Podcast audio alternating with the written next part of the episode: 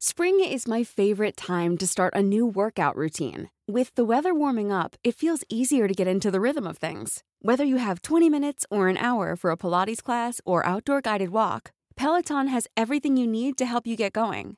Get a head start on summer with Peloton at onepeloton.com.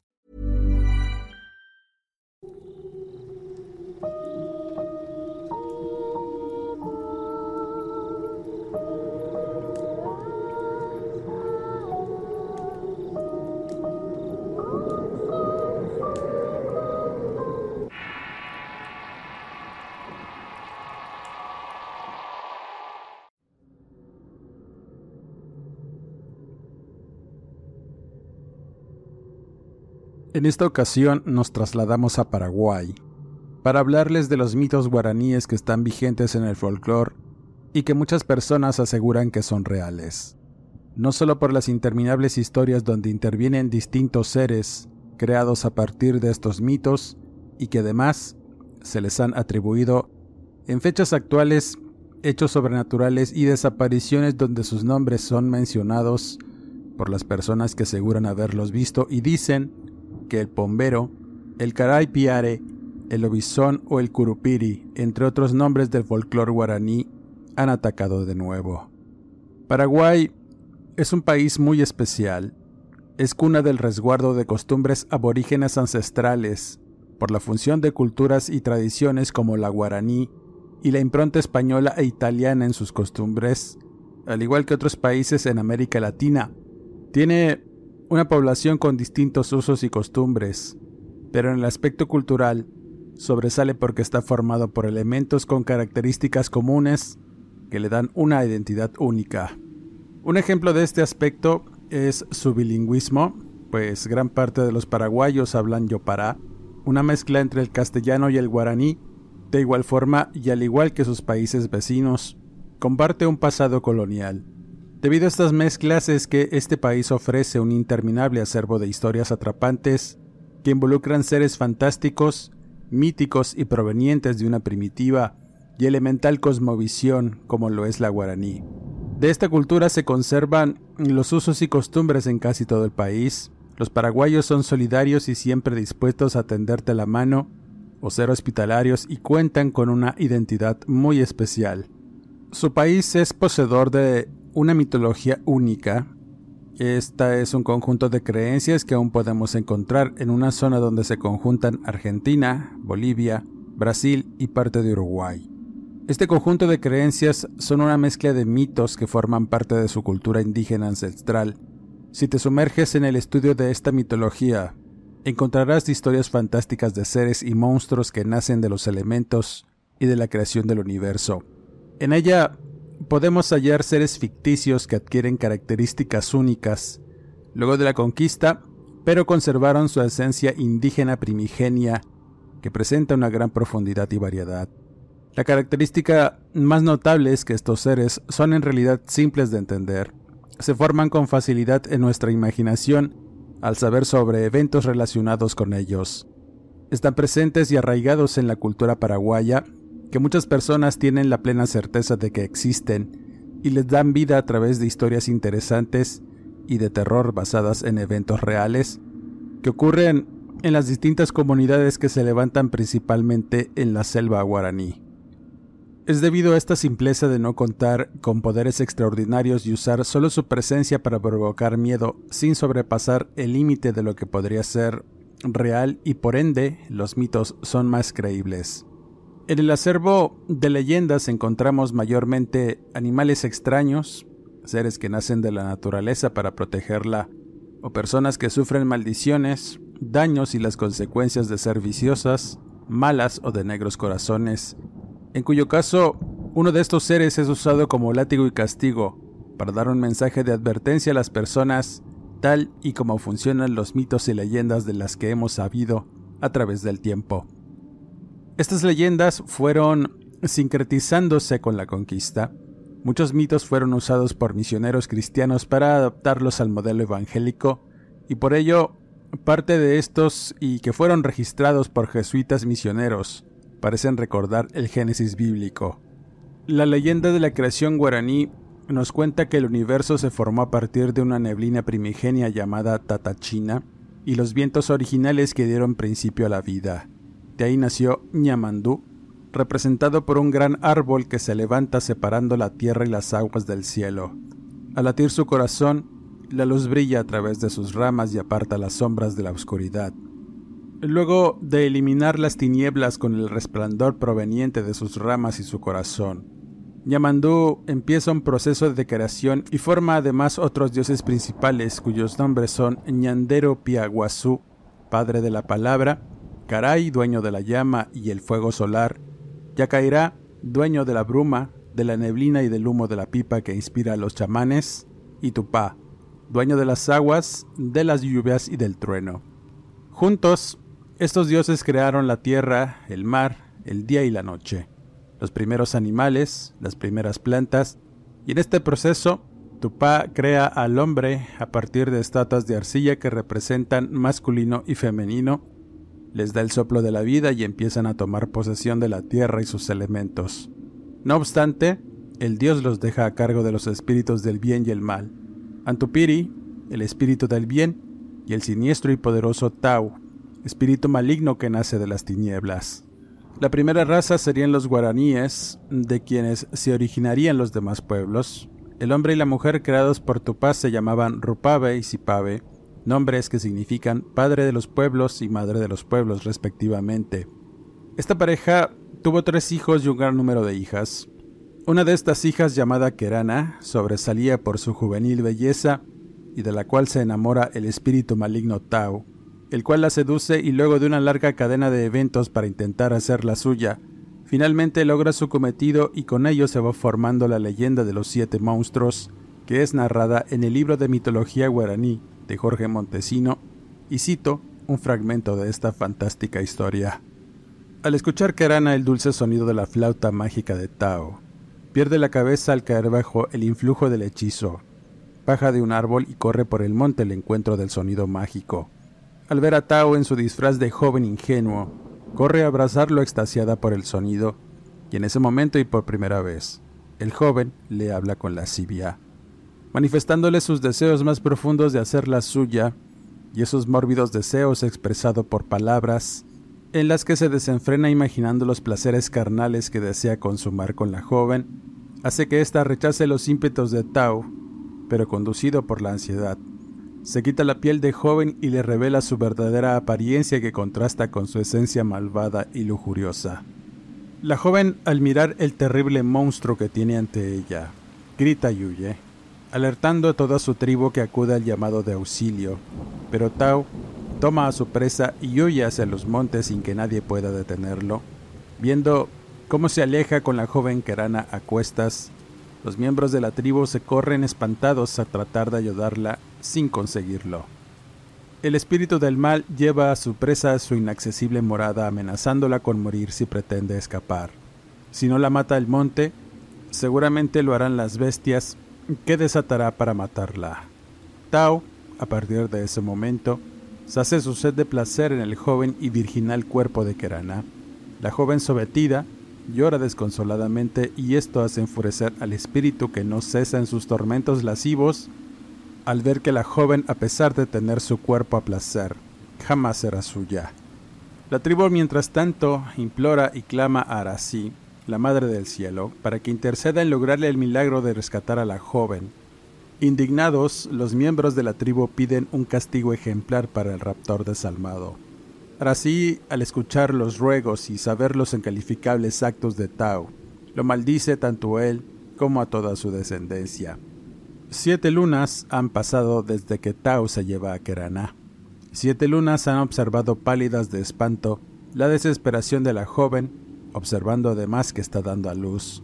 Ella espera a un niño hermoso como ella, pero la maldición de Erasí la ha hecho engendrar un monstruo y así, cada mes durante siete, engendra a uno más, herederos de la maldita estirpe y apariencia de Tao.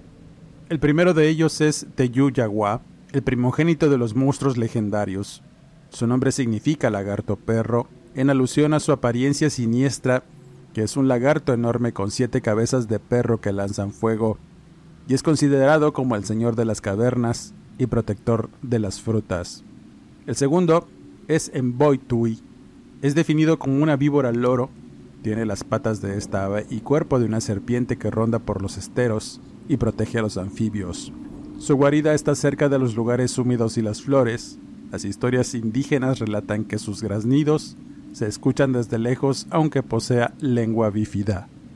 El siguiente monstruo es Moñá. También tiene un cuerpo de serpiente además de dos cuernos en la cabeza. Su territorio predilecto son los campos abiertos y es aficionada al robo e hipnotizaba a cualquiera con el poder de sus antenas. El cuarto de los hermanos es Yasihatere. Tiene una figura humanoide pero nace con un báculo en su mano derecha, donde residen sus poderes mágicos. Hipnotiza con un silbido a los niños que no duermen la siesta, raptándolos para divertirse con ellos y dejarlos enredados en lianas cuando se aburre, no sin antes lamerlos para volverlos mudos o sordos. El quinto es el Kurupi o Kurupiri. Este monstruo también tiene forma humanoide. Su característica principal es su largo miembro fálico que se enrolla alrededor de su cintura. Se dice que baja de las montañas para raptar mujeres y abusar de ellas. Las chicas regresan al pueblo embarazadas del Kurupiri y dan a luz a los niños a los siete meses, pero mueren a los siete días de haber nacido. El sexto es Ao Ao. Es un animal que en la lejanía parece una oveja pero tiene rostro de jabalí. Se reproduce solo y vive en las zonas inhóspitas de los cerros y las montañas. Se alimenta de la carne humana y es considerado la deidad de la fertilidad. Su nombre es la onomatopeya del sonido que realiza antes de atacar a los humanos para devorarlos.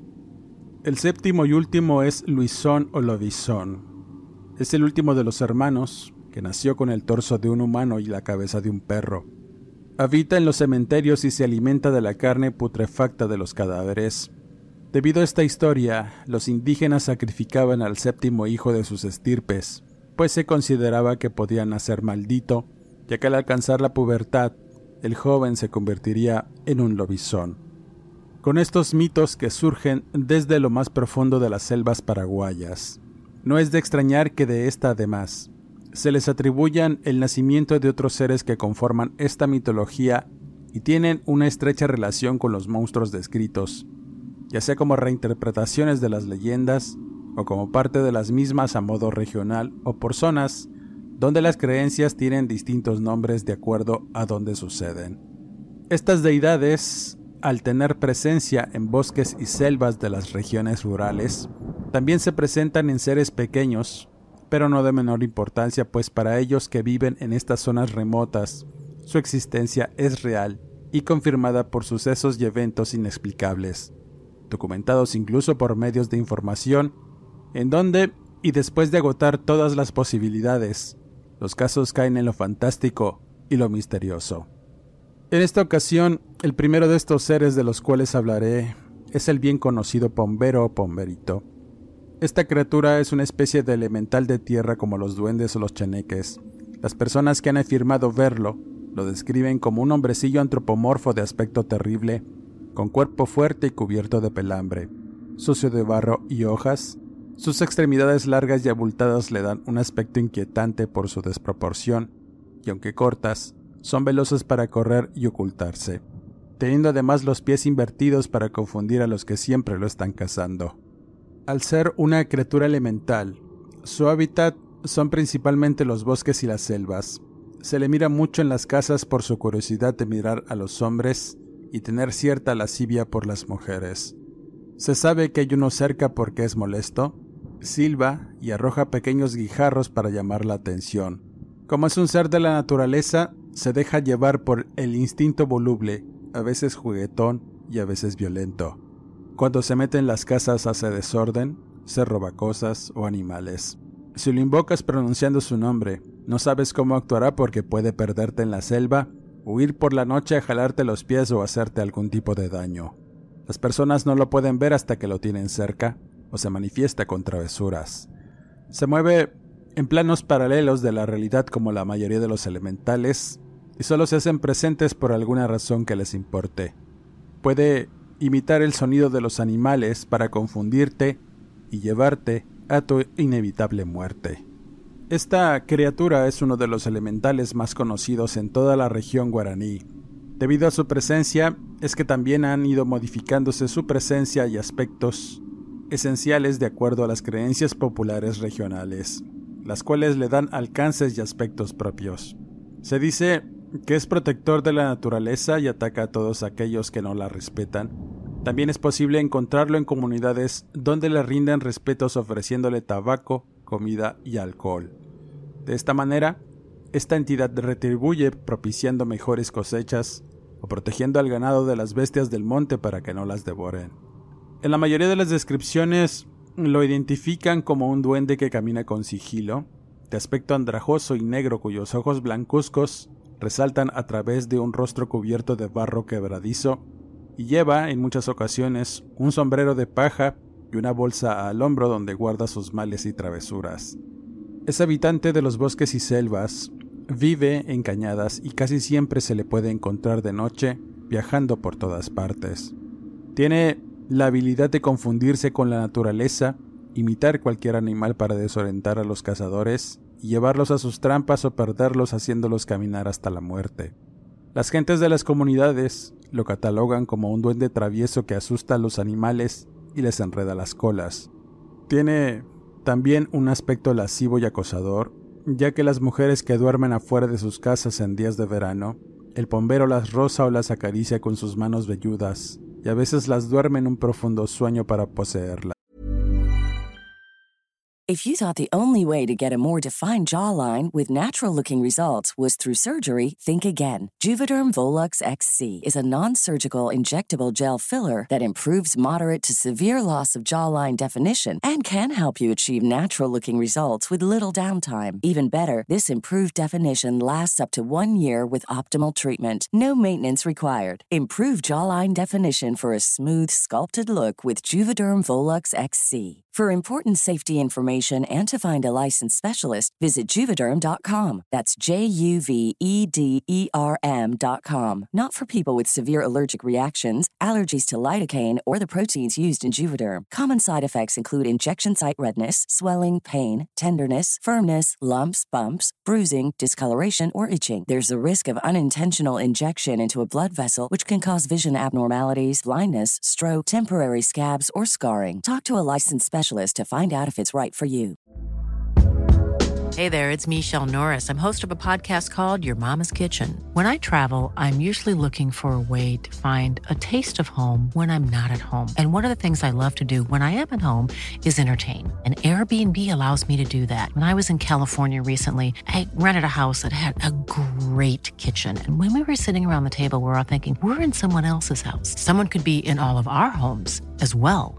If you have a home, but you're not always at home, you have an Airbnb. Your home might be worth more than you think. Find out how much at airbnb.com/slash host. Se dice que cuando una mujer es seducida por el pombero, esta resulta embarazada y su vástago saldrá igual de feo que esta entidad. Como lo mencioné antes, la gente tiene una arraigada creencia en su existencia y algunos le rinden cierto tipo de culto y respeto, buscando sus favores y protección por medio de ofrendas dejadas en la selva y en algunos nichos en los patios de sus casas o parcelas. En ellos se dejan diversos elementos para agradar al pombero y tener su amistad, además de pedirle protección y que su naturaleza traviesa no los afecte. En caso contrario, si no se le trata con respeto o se habla mal de esta entidad, puede molestarse y provocar tormentos y malestares a los ofensores. Los moradores o la familia que es acosada por un pombero pueden llegar a caer en la locura o morir a causa del espanto. Esta criatura tiene la facultad de dejar mudo a quien se burle o diga cosas malas de él, además de poder nublar el juicio y provocar desorientación, y con ello puede perder a las personas haciéndolas introducirse en lo profundo de las selvas, donde después ya no pueden encontrar el camino de regreso, haciéndolos caminar en círculos hasta que mueren de hambre o devorados por las bestias que también controla el pombero. Muchas personas en la actualidad afirman que si tienes contento a esta entidad elemental, no te perderá y te puede hasta bendecir haciéndote favores. Solo basta con tenerles un nicho lleno de cosas dulces y nombrarlo varias veces hasta que acuda al llamado. Una de las historias más recientes que giran el torno al pombero le ocurre a un hombre de 67 años llamado Juan Britos, un habitante de la ciudad de Unyapey, un departamento de Paraguarí al sur de Paraguay, el cual desapareció en la víspera del Año Nuevo en 2020. Su familia preocupada empezó a buscarlo infructuosamente por semanas, dando parte a las autoridades de su desaparición. Al hacer las pesquisas, la familia no estaba segura de dónde había ido o qué había ocurrido con él, pero sus sospechas los llevaron a pensar que se había perdido por causa del bombero. Luego de revelar que el 31 de diciembre el hombre salió por víveres a una tienda en el asentamiento de Liz de la mencionada población. Al paso de las horas y ver que no llegaba, comenzaron la afanosa búsqueda del hombre. La familia estaba desesperada por no saber nada y sus creencias aumentaban más la tensión, porque de ser cierto que esta entidad se lo había llevado, era seguro que no lo volverían a ver con vida. Aunque, y con el paso de los días no perdían la fe en que su familiar aparecería de nuevo. Las autoridades, al hacer una investigación, no pudieron encontrar nada que los llevara a dar con el paradero del hombre. Únicamente un sombrero y un zapato fue lo que hallaron por las inmediaciones de un arroyo cercano a la casa donde vivía, siendo un misterio su pérdida. La hermana de este señor, cuyo nombre es Aurora Britos, comentaba que su hermano había desaparecido por causas sobrenaturales. Mientras su familia se dedicaba a buscarlo, las personas de su comunidad aseguraban que quizá el señor Juan se lo había llevado el bombero. secuestró al adentrarse en un largo camino de monte para ir al almacén pero nunca llegó. A pesar de la penosa situación, su hermana tenía la certeza de que alguna razón tuvo el bombero para llevarse a Juan. Ella aseguraba que su hermano tenía problemas de alcoholismo y desde muy temprano comenzaba a beber hasta las noches cuando se ponía monumentales borracheras que lo perdían por días y precisamente el día que se perdió llevaba varios bebiendo. Ese vicio lo llevaba a tomar e irse caminando por las veredas con su botella de caña, vociferando y cantando. Y Aurora y los vecinos pensaban que debido a ello, el bombero lo atacó para robarle su botella, golpeándolo con su garrote. Pero Juan era aguerrido y dudaban que se hubiera dejado amedretar tan fácil. El caso llegó a los medios, los cuales se encargaron de difundir la extraña noticia por la naturaleza de la misma y que se mencionara una de las creencias más conocidas en aquellas regiones. Fue que trascendió fijando la atención en un caso que no era algo fuera de lo común, pero el mencionar el involucramiento del bombero lo hizo interesante e importante en muchas comunidades vecinas, ya que además del caso de su desaparición, se hizo más notable la búsqueda que involucró a decenas de personas que se dieron a la tarea de encontrar a Juan sin hallar ningún rastro.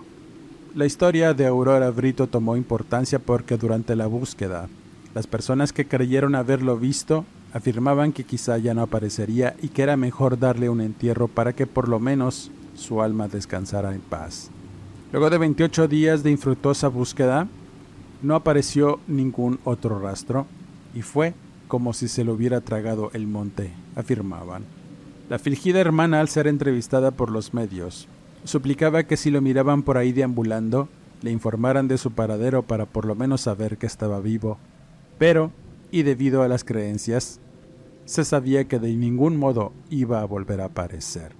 Al pombero también se le conoce con otros tipos de nombres como pomberito, pirague, que significa en guaraní pies peludos, también lo llaman caraipiare, que es el señor de la noche.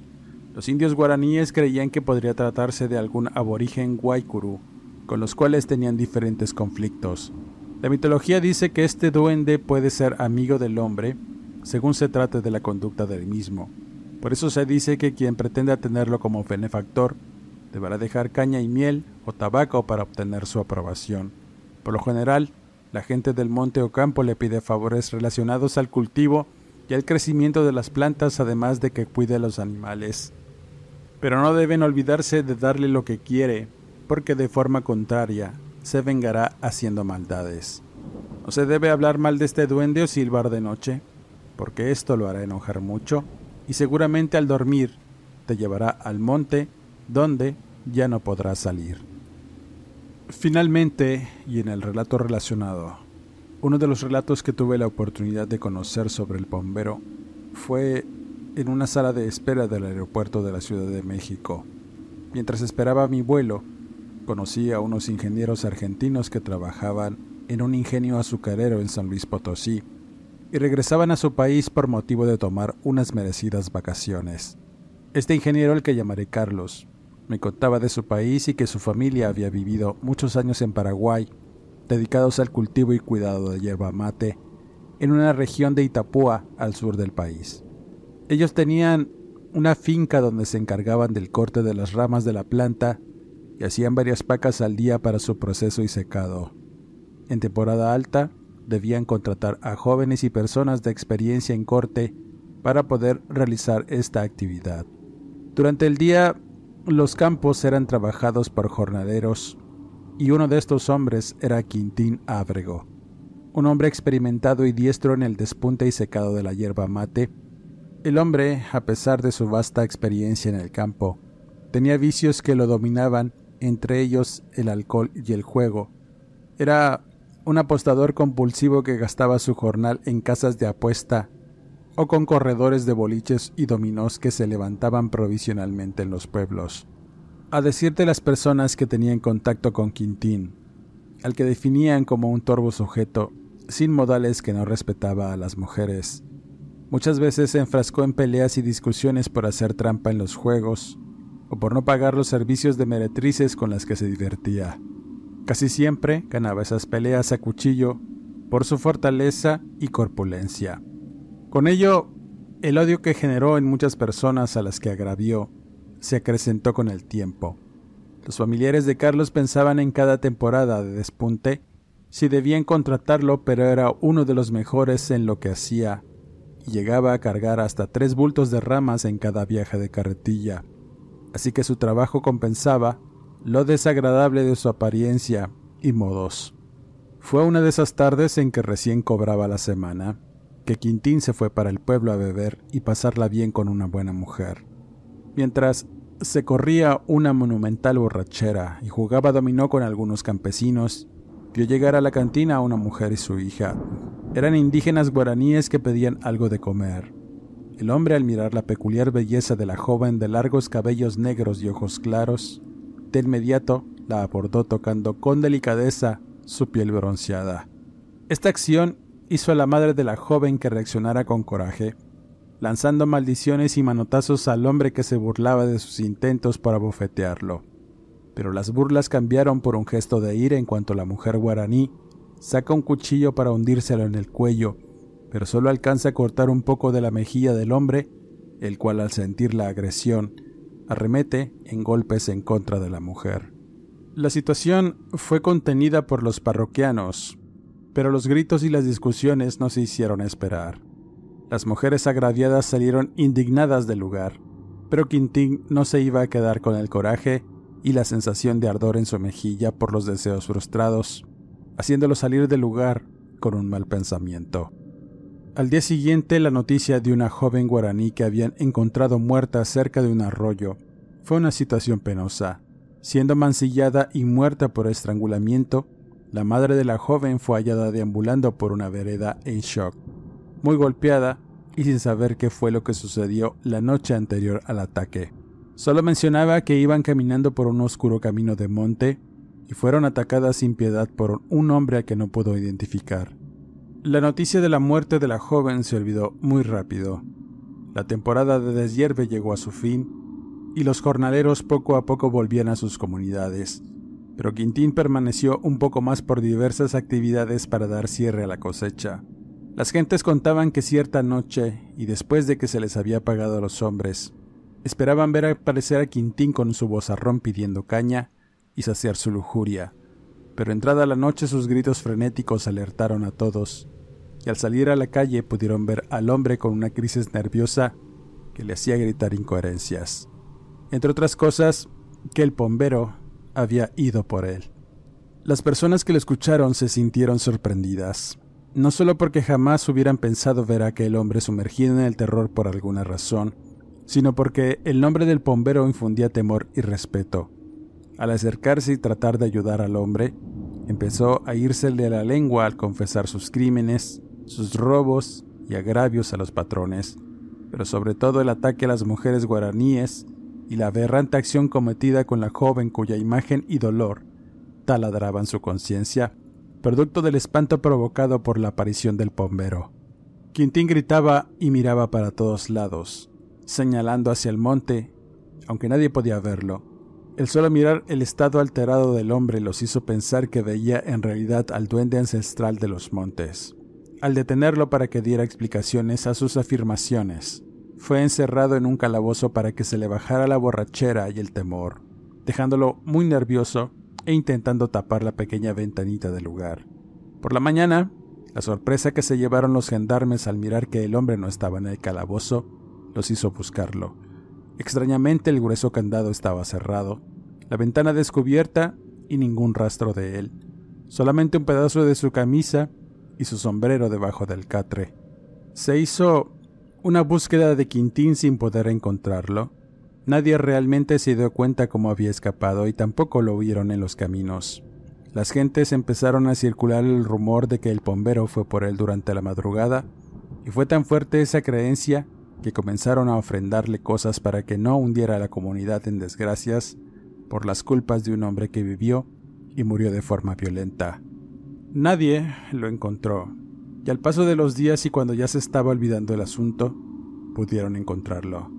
Fueron los familiares de Carlos los que hallaron sus restos, el padre del ingeniero, que en ese momento era un joven, ayudaba a su abuelo a limpiar unos terrenos rodeados de árboles para preparar la tierra.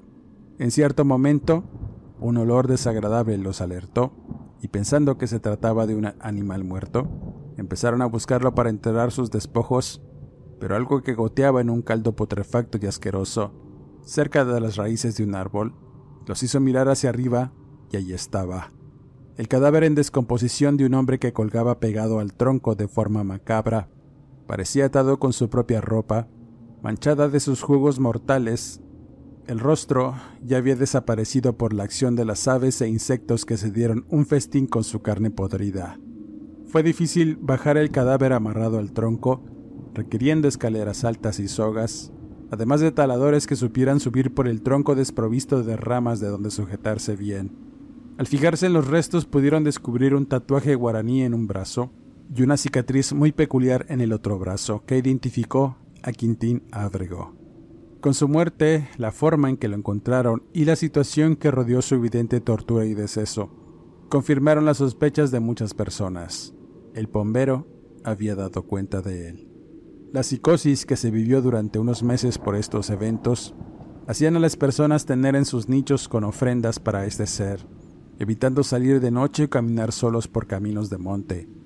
El miedo que se apoderó de las conciencias de los pobladores hizo que todos le rindieran culto al bombero para pedir que los protegiera y cuidara de las malas personas y las bestias del campo, así como del mismo bombero. Carlos cerró esta historia con un pensamiento y unas frases que recordaron a su abuelo con nostalgia, diciendo que él también había visto al duende y que gracias a este es que había prosperado con la hierba mate. El ingeniero siendo niño alguna vez vio el nicho altar que tenía su familiar en un cobertizo y la negra figura de barro con pelos de crin de caballo que representaba al bombero y que siempre le provocaba miedo. Con esta historia cierro este podcast. Quisiera mandar saludos cordiales a Ernestina Cerecedo, Elisa Hernández, Carlos Martínez, Elena Pérez, Diego García, a los niños Alejandro, Paco, Moncho y Katy. Gracias por su apoyo, suscríbete al canal y activa las alertas. Sígueme en redes sociales Facebook e Instagram, donde podré estar en contacto contigo. No me despido y nos escuchamos en el siguiente podcast. Podcast.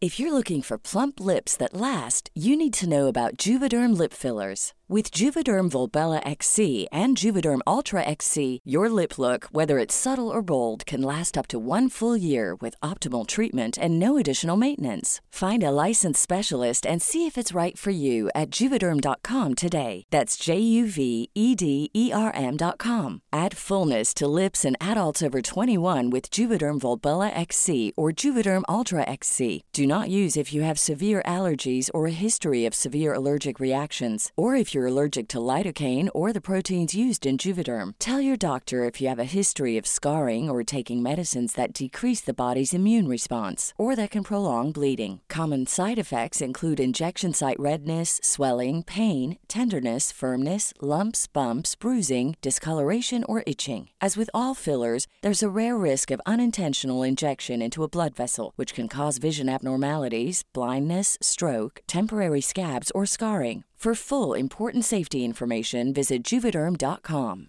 Hey, folks, I'm Mark Marin from the WTF Podcast, and this episode is brought to you by Kleenex Ultra Soft Tissues, your ally to help tackle your allergy symptoms this season. I love the change of seasons, but nobody loves pollen and all those other things floating in the air that make you sneeze during this nice weather. Kleenex Ultra Soft Tissues are hypoallergenic and allergist approved, so fight back against watery eyes and runny noses without worrying about irritating your skin. For this allergy season, grab Kleenex and face allergies head on.